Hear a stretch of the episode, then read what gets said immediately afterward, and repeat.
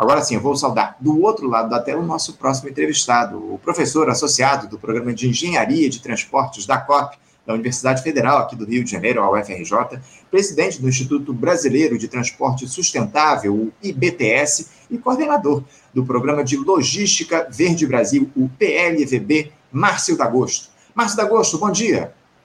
Bom dia, Anderson. Prazer enorme estar aqui com vocês, né? Eu acompanhei um pouquinho aí da entrevista anterior, muito legal. Vocês estão de parabéns. É um tema muito caro para nós, né? E eu acho que a gente tem que estar sempre debatendo esse tipo de coisa mesmo. Sem à disposição aí de vocês.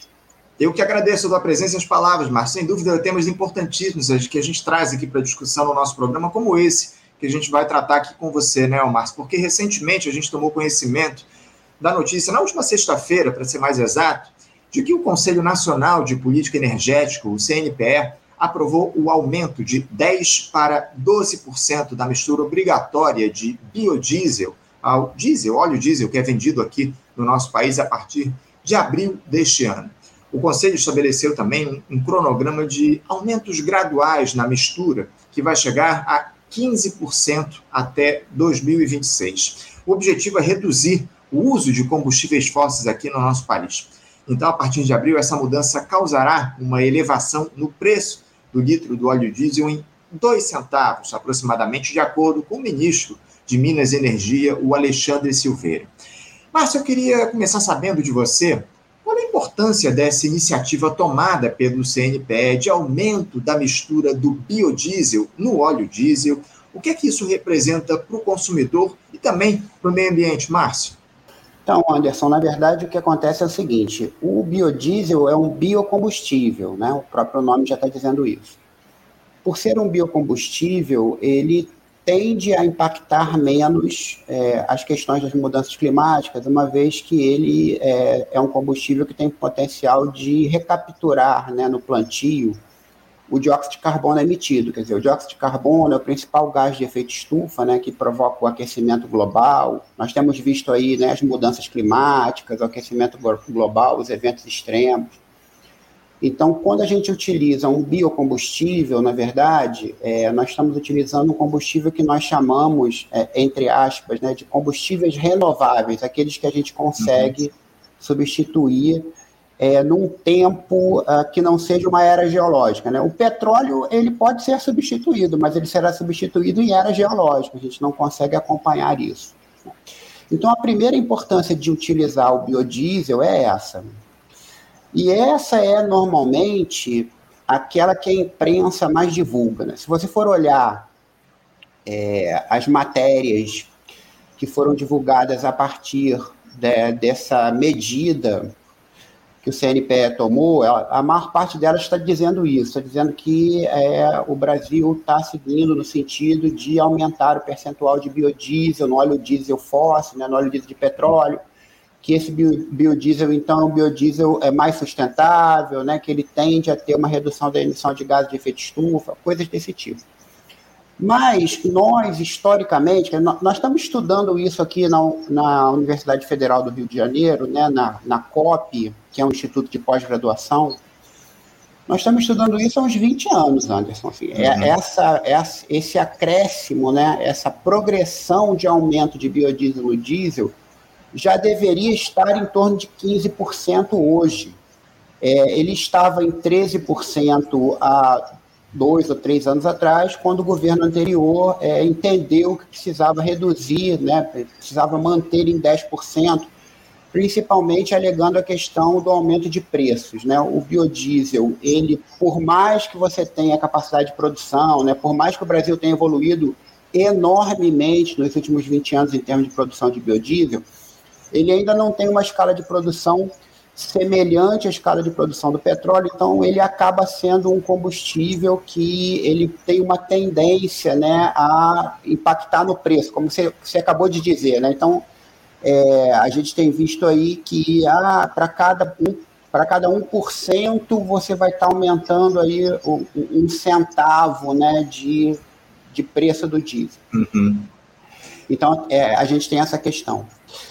Agora, é, nesses estudos que nós fazemos, né, e eu sou aqui da engenharia de transporte, a gente ainda tem uma outra questão que ela é uma questão um pouco subliminar, ela é pouco debatida. Eu acho que vocês poderiam até aproveitar a oportunidade de futuramente fazer um debate sobre isso, que é o seguinte: 40% de toda a energia utilizada em transporte no Brasil, então é quase a metade, é diesel. Sim. Então, o diesel move todos os ônibus, o diesel move todos os caminhões, o diesel move todos os trens de carga, o diesel move toda a navegação interior e o diesel move 20% da navegação de cabotagem. Então, nós estamos dizendo que existe um combustível no Brasil do qual nós dependemos fortemente. Esse combustível, ele diferente, por exemplo, da gasolina. A gasolina, nós historicamente encontramos uma, uma alternativa para ela, que é o etanol, é o álcool, né? Uhum. Então, e, e, na verdade, a maior parte da frota de automóveis brasileiros já é flexible fuel, quer dizer, o, o usuário ele pode é, escolher, né, dependendo do preço, dependendo da consciência dele. Uhum. O diesel não. O diesel, os motores a diesel são feitos para utilizar diesel e nós estamos tentando colocar uma mistura de um biocombustível e aumentar essa mistura. Mas ainda é uma fração pequena, quer dizer, eu tenho aí hoje 90% do combustível que é o que nós chamamos de B10, né, que é o diesel com 10% de biodiesel, é diesel de petróleo. Uhum. Que nós importamos 30% e que move 40% de todo o transporte do Brasil. E transporte é fortemente relacionado com o produto interno bruto, é uma, é uma reta. Uhum. Se você fizer uma correlação entre transporte e PIB, transporte de carga e PIB é uma reta. Transporte de passageiro e PIB per capita é uma reta significa que um está acoplado no outro. Quer dizer, o transporte é restritor de desenvolvimento econômico e quando eu tenho variações de desenvolvimento econômico, impacta diretamente no transporte. Então, é uma lógica né, que nós tentemos arranjar de alguma forma uma fonte de energia que minimiza a dependência do diesel. Uhum. Hoje, a gente tem trabalhado, né? Hoje, isso começou há 20 anos atrás, como eu falei para você, Sim. né? Programa Nacional de Produção e Uso de Biodiesel, lá há 20 anos atrás. Biodiesel é esse produto que a gente hoje continua discutindo se a gente deve aumentar um pouco né, mais, acrescentar um pouco mais de biodiesel no diesel. É, Para nós, isso parece claro, nós deveríamos acrescentar de fato é, esse produto renovável no diesel de petróleo. É, é, é uma discussão fundamental, né, Márcio, que infelizmente ela tá, ela é muito embrionária aqui no nosso país, como a gente vem, como você muito bem coloca aqui para a gente. Houve retrocesso ao longo dos últimos anos, você muito bem colocou nessa gestão Bolsonaro, mas é, é um tema que a gente precisa trazer a discussão aqui no nosso país. Uh, como é que é, como é produzido, o Márcio, o biodiesel aqui no nosso país? Você poderia explicar rapidamente para os nossos espectadores como é produzido esse combustível? Com certeza. O biodiesel, é, primeira questão importante que está no cerne nessa discussão, Anderson, é o seguinte: o diesel ele é um derivado de petróleo e, portanto, ele é um hidrocarboneto. Né? Uhum. Se você for conversar com o pessoal da Petrobras, tem gente muito boa lá, conhece bem esse processo. É o hidrocarboneto, ou seja, ele é um produto que é basicamente carbono e hidrogênio. Né? E ele é um produto que nós chamamos de apolar. O que é apolar? Se eu misturar com água, o que, que vai acontecer? O óleo vai subir, a água vai ficar embaixo e praticamente você não vai ter mistura deles, né? Então, o diesel de petróleo, ele é muito pouco suscetível, por exemplo, à degradação, porque ele é muito pouco suscetível a se misturar com a água, por exemplo, tá? Uhum. E a água, na verdade, é um veículo para você, de uma certa forma, degradar né, aquele produto. Porque aí vai a água, vai trazer o quê? Vai trazer o tipo de microorganismo que acaba combatendo aquele produto de alguma forma, degradando ele de alguma forma. O biodiesel não, o biodiesel ele é um éster, né? Então, como é que eu produzo biodiesel? Normalmente eu produzo biodiesel hoje no Brasil, basicamente eu produzo biodiesel de uma fonte oleaginosa, quer dizer, um óleo vegetal ou uma gordura animal, que sofre um processo químico chamado de transesterificação, tá? E esse processo químico ele dá origem a um éster, que é o biodiesel, e a glicerina. é um subproduto, né? A glicerina a gente usa normalmente em que? Indústria química, né? depende da pureza de como você vai trabalhar a glicerina para você dar diversas, é, diversos destinos à glicerina, mas efetivamente a glicerina é um coproduto da produção de biodiesel. Biodiesel é um éster. O éster é polar, ou seja, ele tem, por exemplo, afinidade com a água. Então, portanto, ele pode trazer umidade para aquela mistura, né? E aí reside a principal questão que os usuários do biodiesel, e agora eu estou falando basicamente em, num segmento que normalmente é, faz é, algum. É, destaca alguns desafios associados ao biodiesel, que é o quê? É, são os produtores de caminhão, né, os fabricantes de caminhão, são os usuários do produto, são as distribuidoras de combustível. Por quê? Porque eu preciso, de fato, é, tratar duas questões relevantes com o biodiesel. O primeiro de todos é a qualidade do produto. Né? Então, quer dizer, com, quando ele sai da fábrica, qual é o enquadramento dele dentro do que a ANP preconiza. Né? É, isso, na verdade, é, não é muito complicado, porque basicamente hoje nós temos é, é, produtores muito bem estabelecidos no Brasil, né, com capacidades produtivas e com qualidade de produção boa.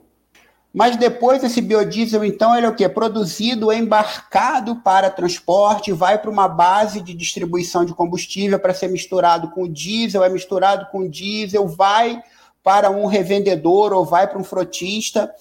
E aí, nesse caminho, todo esse, esse processo, né, os tanques de armazenamento, o, os dutos de transporte, os caminhões que estão transportando, eles, você tem que ter um cuidado maior do que você tem com o diesel, porque o diesel já tem propriedades que minimizam ele ser contaminado, o biodiesel não. Então, quando a gente fala assim, ah, a gente vai aumentar a fração de biodiesel no diesel percentual, imediatamente esses segmentos dizem assim, tudo bem, mas e a qualidade do produto final, né? Não é aquele que é produzido, né? Aquele que eu vou botar no meu veículo aqui, como é que vai ser acompanhado, né? E aí, Anderson, a mesma coisa, cara. Em 2003, lá 20 anos atrás, a gente na universidade fez estudo para o Ministério de Minas e Energia, fez estudo para o Sindicom, que era o Sindicato Distribuidores de Petróleo, fez estudo para o Instituto Brasileiro de Petróleo, mostrando todos os cuidados que têm que ser seguidos nessa cadeia. Tem que seguir, não tem muito jeito, entende? Assim, é um produto diferente do diesel. Sem dúvida, sem, sem dúvida alguma. É importante tomar esse tipo de cuidado, é um produto diferente, como você muito bem colocou. Agora, me parece, o, o Márcio, me corrija que eu, se eu estiver errado, que o principal empecilho para que a gente amplie essa produção do biodiesel aqui no nosso país são os custos embutidos em, em relação a esse, a esse tema. Eu queria que você falasse um pouquinho justamente a respeito disso. Se o Brasil ele teria capacidade de ampliar a produção de biodiesel aqui nos, nos próximos anos, porque por mais que talvez esse processo seja, o processo de produção seja mais custoso do que o dos combustíveis fósseis, o Estado brasileiro ele não poderia de alguma forma subsidiar talvez essa produção para que a gente pudesse avançar mais no sentido da adoção de uma matriz energética mais limpa. Eu queria que você falasse a respeito justamente disso, se o principal empecilho para ampliação da adoção do biodiesel aqui no nosso país seriam os custos e quais os interesses que se colocam diante dessa discussão, desse desafio, Márcio. Então, Anderson, veja só, eu até já tinha adiantado para você agora na conversa que, de fato, uh, o biodiesel, né, uh, o processo produtivo do biodiesel é diferente do refino uhum. do petróleo. É, o biodiesel ele pode vir de diferentes matérias-primas, né, originais, que são óleos ou gorduras. Hoje no Brasil, basicamente, você produz biodiesel de óleo de soja, sebo bovino e óleo de algodão. Né? Então, e por que isso?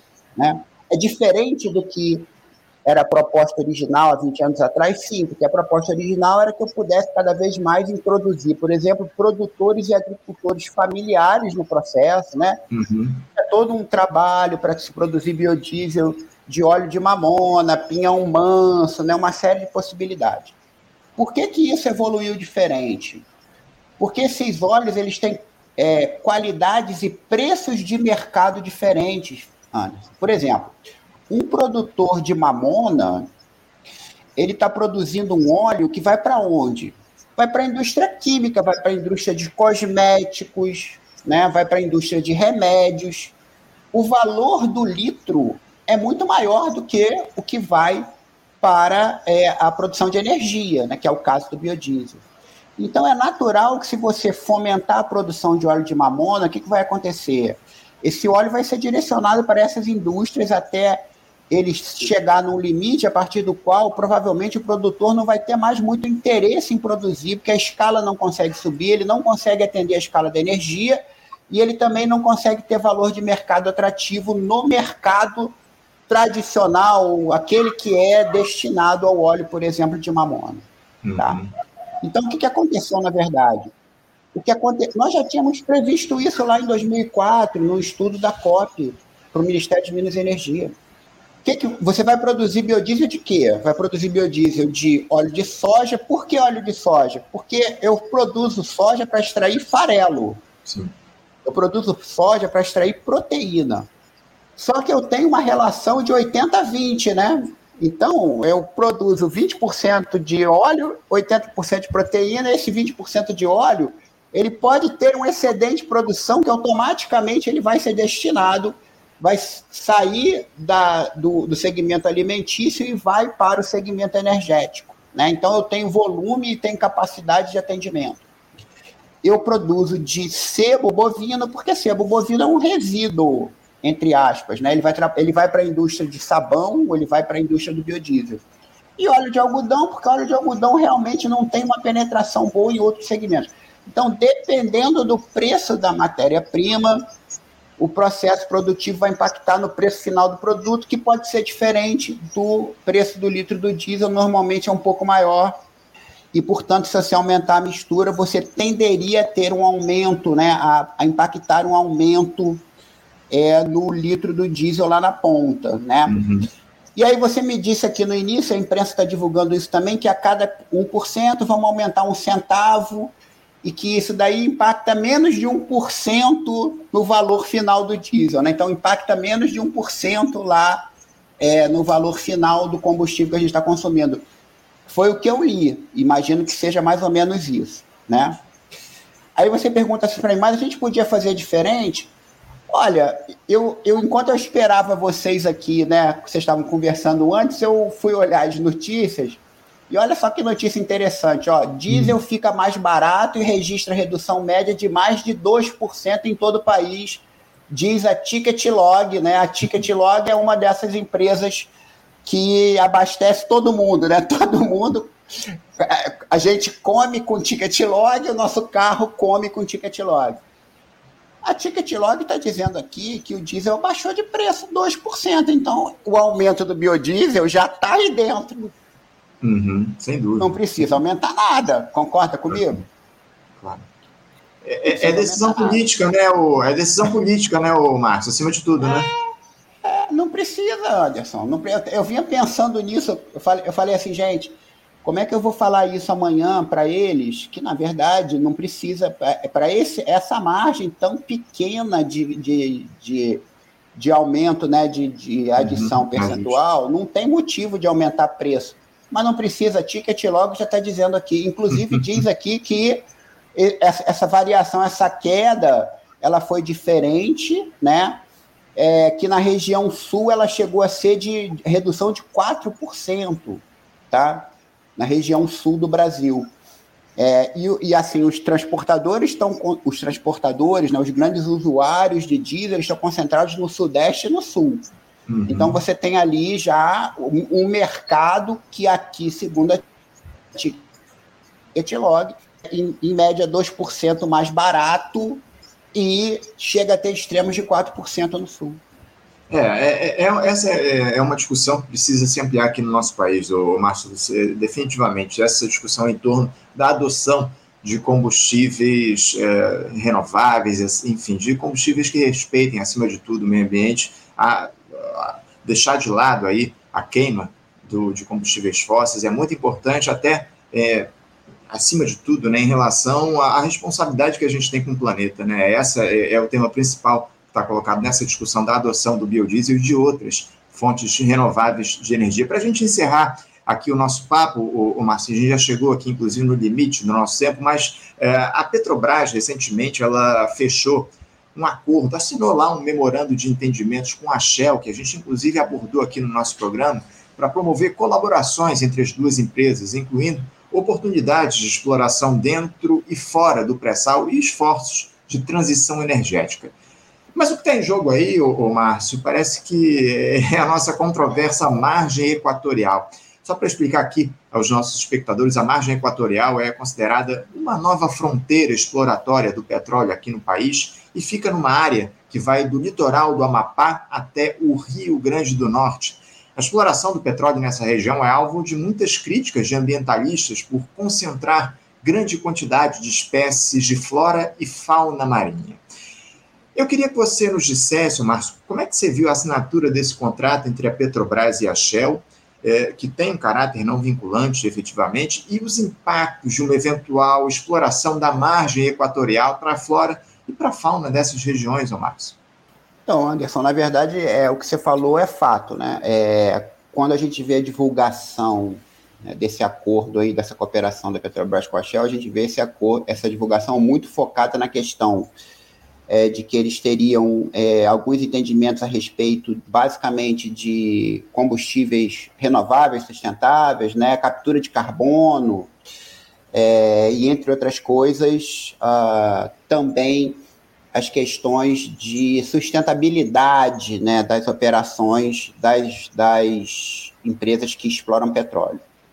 Mas aí a gente também vê essa questão da margem equatorial. Então, o que acontece é o seguinte: é, eu, eu, não, eu não tenho profundo conhecimento né, sobre a questão de exploração e produção de petróleo, mas o que eu consegui depreender né, desse processo como um todo é que efetivamente há um grande interesse naquela região, né, e, e, me parece que o atual presidente da Petrobras já declarou isso logo de partida, dizendo que ele tem interesse de fato em explorar aquela região.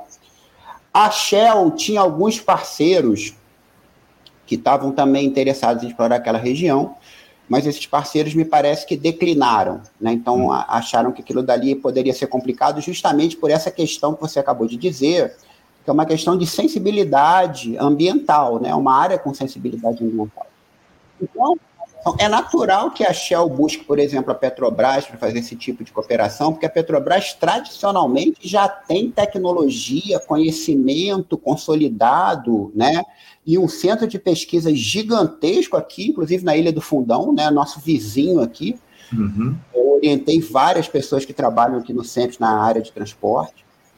É, e, obviamente, o tem sido desmontado, né? O, pra, só para registrar, o sempre tem sido desmontado ao longo dos últimos anos, infelizmente. É uma pena, porque o Sempre é uma, para mim, assim, é uma referência. Eu fico feliz. Eu, eu gosto de o Sempre para renovar energia, né? Então, se precisar remontar o Sempre, Anderson, fala comigo que eu vou lá levantar o, o.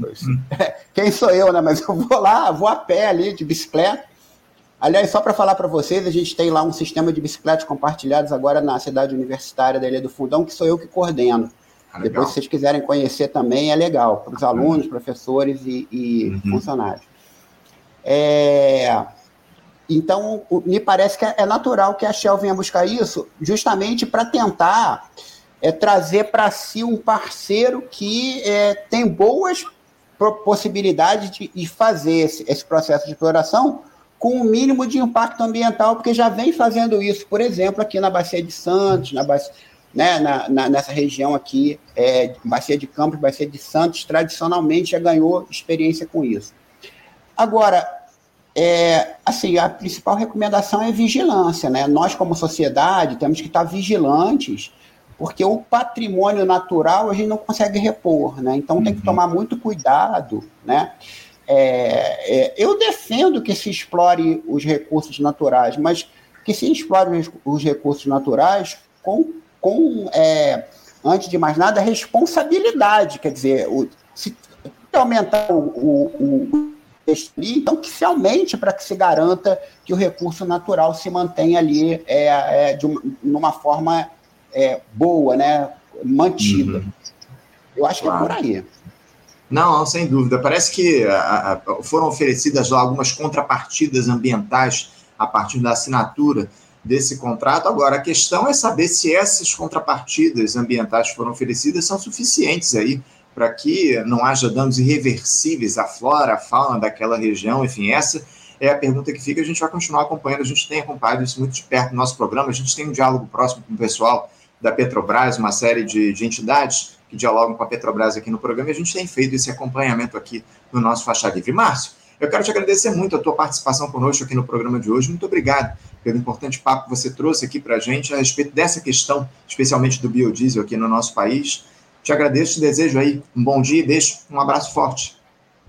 Obrigado para vocês também. Eu, eu, sigo aqui à disposição. É, esse é um tipo de assunto que eu gosto muito de, de conversar com vocês, porque a sociedade precisa ficar sabendo dessas coisas, né? Principalmente das questões de transporte. Transporte está na vida da gente, é o que a gente faz todo dia, né? Eu vou, eu, eu ando, você anda, todo mundo está convivendo com aquilo, e quanto mais a gente esclarecer, melhor. Tá? O, quando precisarem, entre em contato, a gente volta a conversar, né? Como for. Muito obrigado.